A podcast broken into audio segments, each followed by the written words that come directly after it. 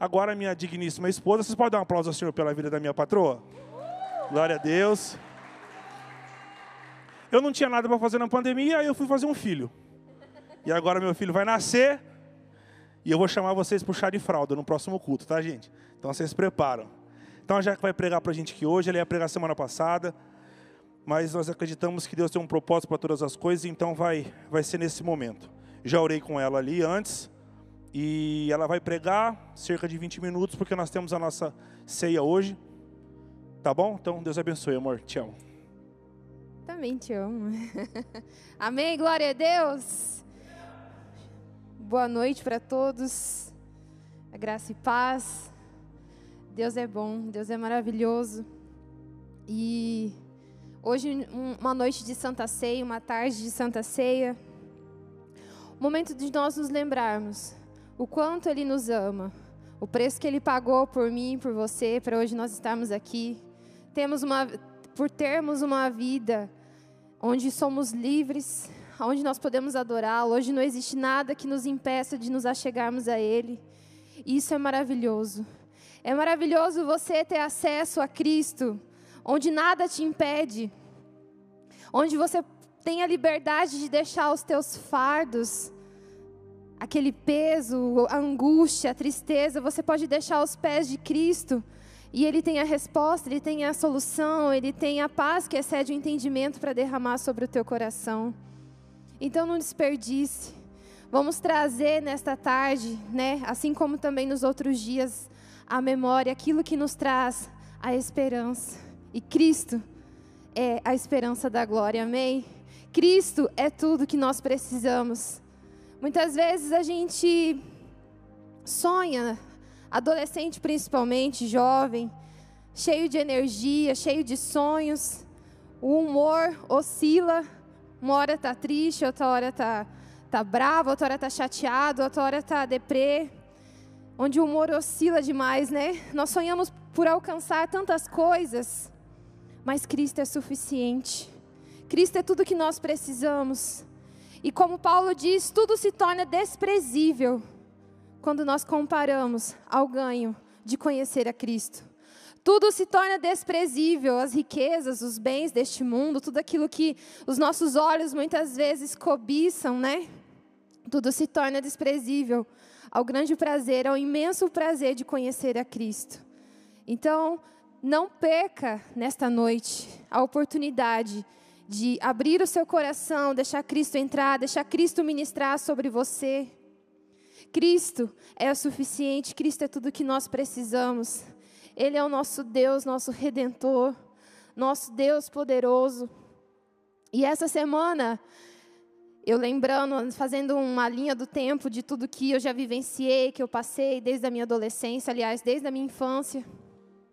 E uma das coisas que eu tive a, a convicção, como valeu a pena ter escolhido por Cristo, por, ter, por entregar é, a minha juventude, a minha adolescência, Deus. Foi uma das melhores decisões que eu tomei na minha vida. Porque Ele nunca me desamparou. Passei por muitas dificuldades, como todos de vocês aqui também passam, né, no seu dia a dia, por muitas coisas. Mas o fato de ter entregado a minha vida a Ele foi a melhor coisa e eu não me arrependo. Tem coisas que a gente faz e a gente lembra e fala, meu Deus, por que, que eu fui fazer isso? Bate arrependimento, né, quando a gente comete uns erros aí. Mas quando se trata de conhecer a Cristo, de se entregar a Cristo, é a melhor decisão que qualquer ser humano pode tomar. Então, escolha por Cristo.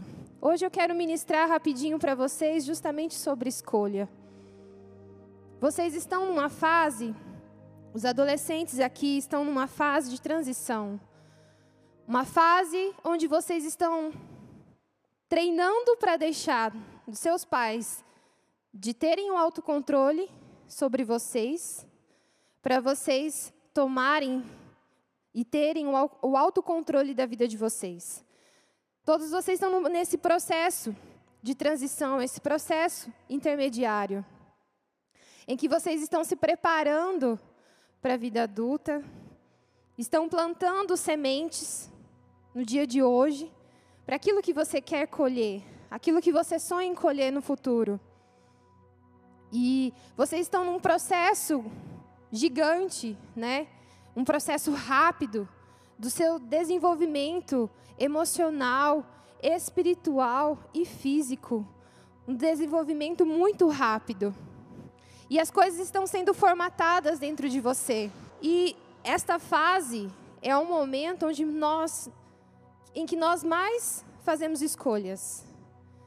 Todos os dias é uma decisão a ser tomada. Ainda que seja pequena, ainda que seja uma coisa às vezes que você nem preste atenção, mas todos os dias, a todo momento nós estamos tomando decisões. Decisões entre é, estudar ou não, a decisão de obedecer os seus pais ou não, a decisão de mentir ou não, a decisão de ficar ou não, a decisão de guardar a tua santidade ou não, de viver uma vida em pecado ou não. O tempo inteiro nós estamos sendo colocados à prova. E dependendo das nossas escolhas, isso está sendo formado a sua vida, está sendo formado aquilo que você vai colher no futuro, na sua vida adulta. E eu creio que todos nós aqui temos sonhos. Temos os sonhos, muitos têm os sonhos de constituir uma família, de ter um casamento feliz. Outros têm o sonho de ser um empresário. Outros têm o sonho de fazer uma faculdade de medicina, por exemplo, ou uma faculdade de direito. Outros têm sonhos de ir para o exterior. Então, cada um de nós temos um, sonho. E quais as escolhas que nós temos tomado para alcançar esses objetivos, esses sonhos que Deus tem colocado no nosso coração? E na Bíblia, ela nos traz a referência de dois adolescentes. Um que teve uma escolha, que decidiu por ter uma escolha sábia, e outro que teve uma escolha péssima. Como escolha sábia, nós temos Jesus, lá em Lucas 2. Lucas 2, do versículo 41 em diante, fala assim: Todos os anos, os pais de Jesus iam para Jerusalém, Jerusalém para a festa da Páscoa.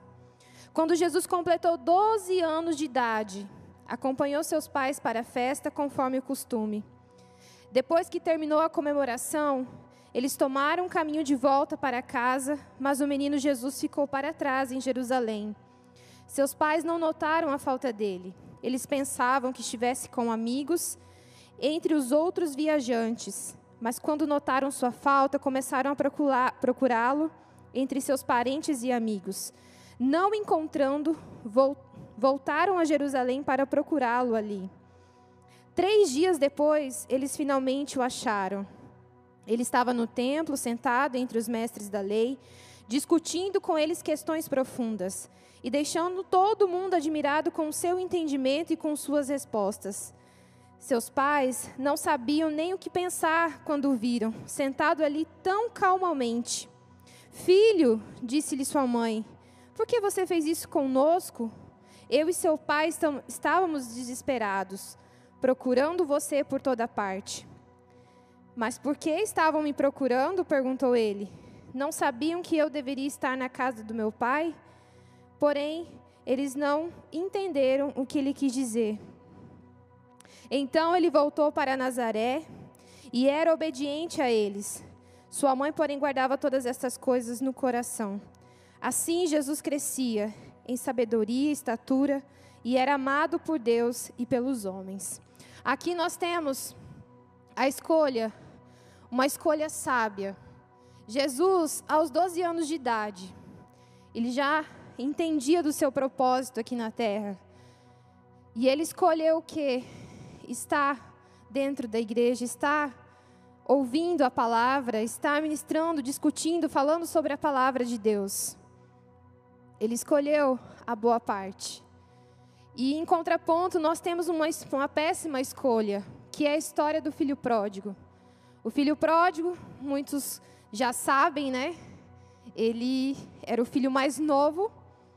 E a herança, quando se tratava de herança, era muito incomum o, o, filho ele só, só pode, né, claro, usufruir da herança quando o pai morre. Mas ele quis a sua parte, antes que seu pai morresse. E ele falou: Pai, me dá todo o dinheiro, tudo que eu tenho de direito. E resolveu sair de casa, né, sobre um coração rebelde, quis sair de casa, curtir a vida, os prazeres do mundo, né?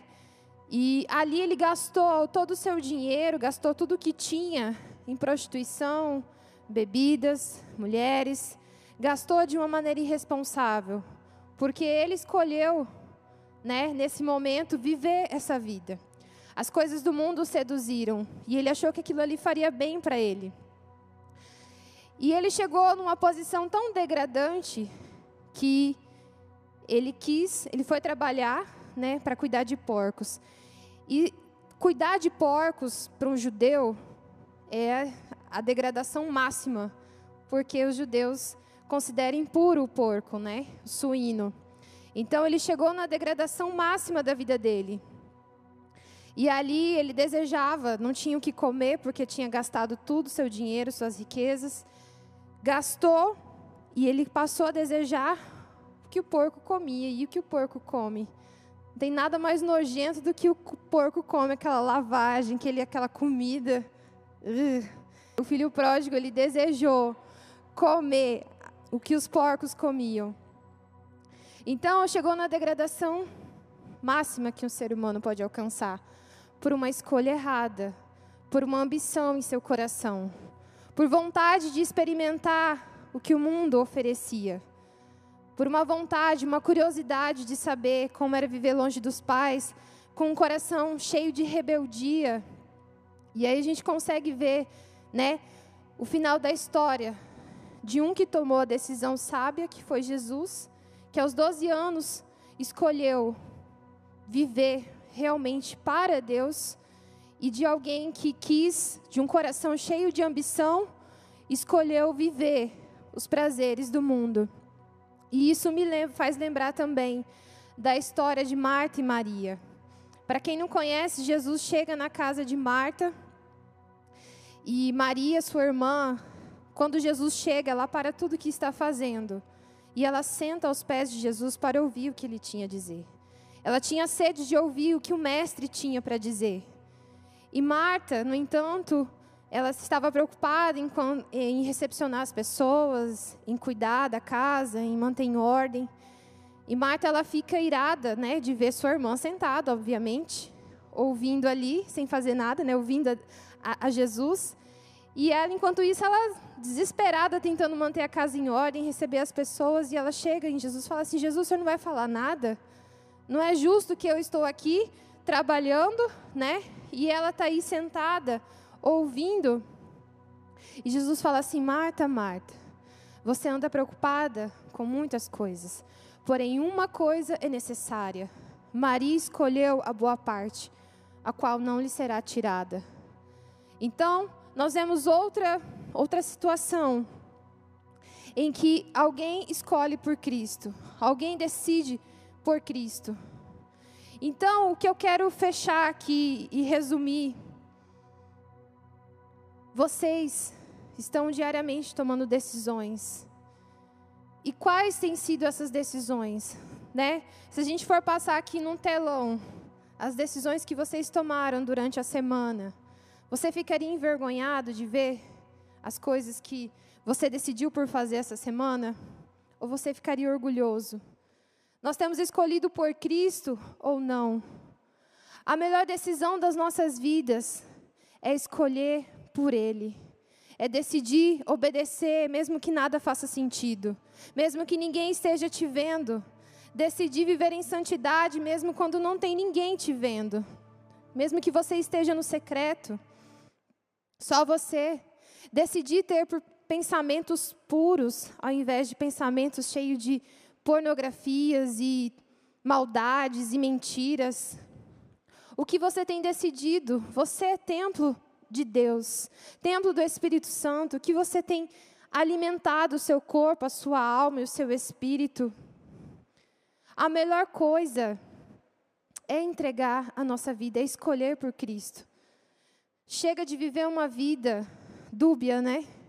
Uma vida que vem aqui na igreja, se alimenta, mas durante a semana e dos lugares onde você vai, você não dá exemplo nenhum, você não é testemunho vivo da glória de Deus. Todos nós somos responsáveis, como eu sempre digo. A Bíblia fala em Romanos 14, 12, diz assim: Assim cada um de nós dará conta de si mesmo a Deus. Não sou eu que vou dar conta de cada um de vocês, nem vocês vão dar conta de mim para Deus mas é você mesmo que vai ter que dar conta do que você fez aqui na terra. E para finalizar, a melhor, como eu disse para vocês, a melhor coisa que eu fiz foi entregar a minha vida para Cristo. Eu nasci num lar um pouco conturbado. Meu pai foi bem ausente, muitos já sabem, conhecem um pouco. E isso me doeu por muito tempo, muito tempo mesmo. Isso me doía porque o que o filho mais quer é um abraço de um pai, é um colo de um pai. E isso não foi não foi realizado. Então isso me deixava muito triste. Então, sempre via meus pais brigando, isso me deixava mais triste ainda. Eu penso que quando eu era criança era um pouco depressiva, porque eu vivia chorando sem explicação nenhuma. Mas hoje que eu vejo na época, né, não tinha nem noção mas eu chorava bastante. Eu não tinha muita vontade de brincar, né? Fui filha única até os 18 anos. E tinha uma tristeza inexplicável dentro de mim. E quando aí teve eu, eu, eu nasci num lar cristão, porém eu fui numa época numa igreja que era muito doutrinária, que não pode usar batom, não pode usar mulheres não podem usar calça, e não pode usar brinco, não pode usar isso, não pode, não pode usar aquilo. Aquilo, eu confesso que esfriou um pouco meu coração de viver, né, daquele jeito. Eu falei, gente, mas Deus é tão chato assim que não pode usar um brinco. E toda a vida eu fui vaidosa, né? E aí minha mãe começou a me proibir, não podia usar aquilo, não podia usar calça, não podia usar, podia usar brinco, podia usar batom. E aquilo foi, me deixou um pouco assim resistente quanto a conhecer a Cristo. E aí nós passamos um, um acho que um curto período de tempo, de, assim, distante de Deus, né? Eu e minha mãe, que a gente, a gente sempre foi cristã. Só que eu, eu comecei numa célula quando eu tinha 11 anos de idade. E a presença de Deus começou a me atrair de verdade. E eu começava, eu ia para casa da minha prima e ela colocava pastor Antônio Cirilo, né? Alguns, acho que os mais novos talvez nem, nem conheçam quem é mas colocava essas canções, e essas canções ministravam tanto ao meu coração, e a bondade de Deus foi me atraindo. E eu não fui para Cristo porque eu estava em prantos ou porque ou por ou qualquer outro motivo, mas porque eu senti, comecei, passei a sentir o amor dele, ser atraído pela bondade dele. E logo em seguida eu já aceitei Jesus. Aí nós começamos aí em outra igreja eu já quis me batizar. Dali eu já, já quis entrar para um ministério de dança. E fui, e eu queria crescer. Engraçado que com 11 anos de idade, eu falava assim: eu quero entrar no ministério de dança porque eu quero me desenvolver, eu quero crescer, quero, quero crescer como líder, quero crescer como cristã. Eu tinha esse objetivo. E nisso eu passei por muitos processos de tristeza dentro da minha casa, dos meus pais. A gente era sempre foi muito humilde, muito humilde mesmo. Só que isso nunca foi prerrogativa. Para vocês terem uma noção, eu morava perto da Moreninha. Quem sabe onde é a Moreninha? A maioria aqui sabe onde é. Eu morava para aquela região e eu vinha todos os sábados, cedo, cedinho, 8 horas da manhã eu já estava aqui no centro. Vinha de busão, na época não tinha Uber vinha de busão e passava o dia inteiro na igreja, a gente ensaiava no ministério durante a manhã, e tinha escola de líderes, tinha tanta coisa, tinha cela e à noite nós dançávamos. E eu voltava todos os dias, 10 horas da noite, para casa sozinha. Pegava ônibus ali na Calógeras, que lugar escuro, tem muito ponto de prostituição. Eu voltava sozinha, mas eu voltava numa alegria. Porque a minha alegria é, é isso que é, que é interessante. Quando você tem Cristo dentro do seu coração, não são as riquezas que te fazem feliz. Não é o que você possui que te faz feliz. Mas Cristo é suficiente, é tão suficiente. A presença dele é tão maravilhosa que você é pobre, você não tem dinheiro, você está andando de busão, você está feliz. Porque você tem o que, que, que, te, que te satisfaz, que é Cristo. Então, mesmo nas condições que, de, de bem humilde que eu vivia, mesmo as condições da minha casa, eu tinha essa alegria, essa plenitude dentro do meu coração, que era Cristo.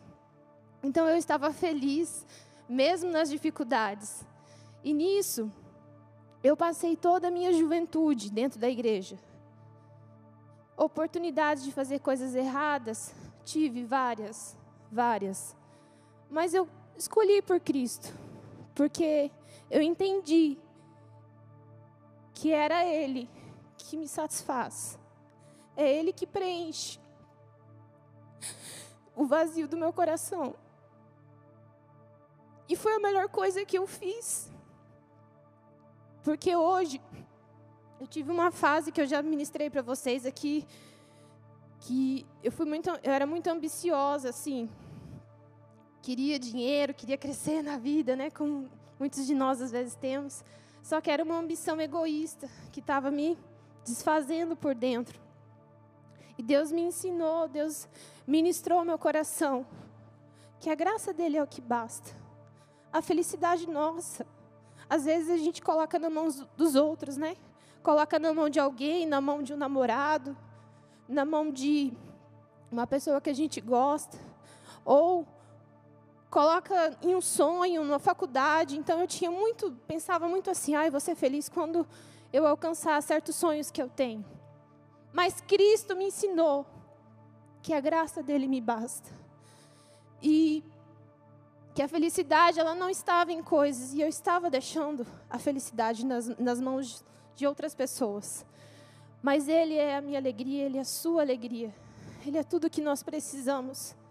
E eu entendi que mesmo nas dificuldades ele era tudo que eu precisava. E até hoje permanece, ele é tudo que eu preciso. Eu não preciso de dinheiro, fama, eu não preciso de holofotes, porque eu, a minha vida ela não faz sentido, não vai fazer sentido se Cristo não estiver. Não faz sentido. O meu casamento ele não faz sentido se Cristo não estiver nele o meu ministério, a, a minha casa e tudo que eu tenho, não faz sentido. Por mais que muitas vezes a gente não esteja em situações que nós queríamos estar, mas se Ele está comigo, é isso que basta. Porque a vontade dEle é boa, é perfeita e é agradável. Amém? E enfim, eu sei que as pessoas zombavam, eu, eu escolhi por estudar, né? Nisso eu fui crescendo, continuei firme no ministério. Eu falei, vou estudar. E enfiei a cara nos livros, cursinho. Não tinha final de semana, não tinha feriado, não tinha nada. E aí as pessoas pegavam no meu pé falavam assim, Ei, tá ficando pra titia. Ei, aquelas coisas, né? Todo mundo queria arranjar um par para mim. É incrível, não sei se alguém passa por isso. Solteira. Todo mundo quer arranjar um par para você. Todo mundo tem um melhor amigo, uma melhor amiga. Não, você precisa conhecer fulano, que aquilo lá combina com você. Eu não queria saber disso, eu não queria saber de namorar, não queria saber de me relacionar. Eu queria estar ali com Cristo. Só que Deus, ele fez tudo apropriado ao seu tempo. E no tempo determinado dele, isso eu estou fazendo um resumo bem grande. Deus usou a vida do pastor Júlio, o Cupido, e colocou o Hugo Hugo na minha vida. Só que, muitas vezes, engraçado, eu falo, se as, o que eu queria tivesse acontecido, eu estaria com toda certeza muito frustrada em muitas áreas da minha vida. Mas porque foi Deus que escolheu o Hugo para mim, ele sabia de tudo que eu precisava. Então é o que me completa, é o que me faz feliz. Então como é bom entregar a sua vida, deixar que Cristo cuide das coisas por você. Às vezes a gente quer fazer tudo na força do nosso braço e queremos. Deixa Cristo conduzir sua vida, deixa Cristo derramar as bênçãos que Ele tem para você, porque a vontade dele é boa, perfeita e agradável. Então, namoramos, como Hugo sempre diz, tivemos a oportunidade de fazer coisas erradas, coisas ilícitas, mas nós nos mantemos firme. Foi fácil? Não, porque não é fácil. É difícil segurar a onda. Mas, para honra e glória do Senhor, a gente conseguiu casar em santidade e Deus nos abençoou e tem nos abençoado e tem nos fortalecido. E é um casamento que eu não, não imaginei que um dia, né, poderia existir, tão frustrada que eu, que eu era por, por ver pessoas assim, enfim. Mas por quê? Chances de fazer coisas erradas eu tive, mas eu escolhi por Cristo. Mesmo quando nada fazia sentido, mesmo no dia que você está naquela carência, assim, que você quer um abraço, que você quer, né? Eu sei que todos vocês aqui têm um dia que bate aquela carência terrível, que você quer um abraço, quer dar um beijo, né? e você decide não permanecer em santidade. Então, vale a pena obedecer a Cristo. Vale a pena escolher por Cristo. Como Jesus disse a Maria, escolher, né, Maria, você escolheu a boa parte, o qual não lhe será tirado. Então, escolha a boa parte. Vocês estão numa fase maravilhosa, onde vocês têm né, tantas chances de conquistar tantas coisas, para estudar, um tempo para estudar, um tempo para curtir o momento que vocês estão solteiros. Ai, curtir o quê, né? Tem gente que fala, ai, curtir o quê? É tão chato ser solteiro. Gente, aproveita. Seja feliz em cada fase da sua vida. Sabe por quê? Essa fase não vai voltar. Não vai. Às vezes a gente quer crescer logo, quer, ai, quero ser de maior. Quem que nunca falou isso, né? Quero ter logo 18 anos para eu cuidar da minha vida. Não! Aproveite essa fase, estude, né? Faça amizades verdadeiras. Porque isso é o que vale a pena, porque aí quando você casar é outras preocupações. Aí depois vem filha, outras preocupações. E aí você não vai voltar nessa fase que você está agora.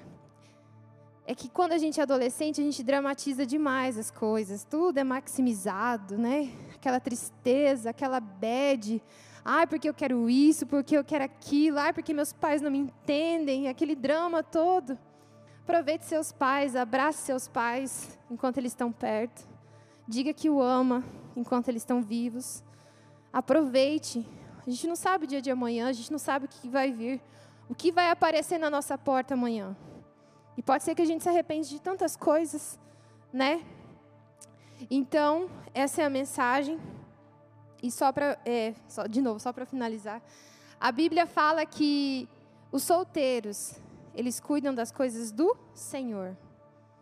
A menina virgem a menina solteira, elas, ela cuida das coisas do Senhor. Então, essa é a fase de nós nos dedicarmos e cuidarmos das coisas de Deus. E a Bíblia fala assim que quem é casado, ele já preocupa com as coisas desse mundo, em como agradar a sua esposa. Tá ouvindo, Hugo?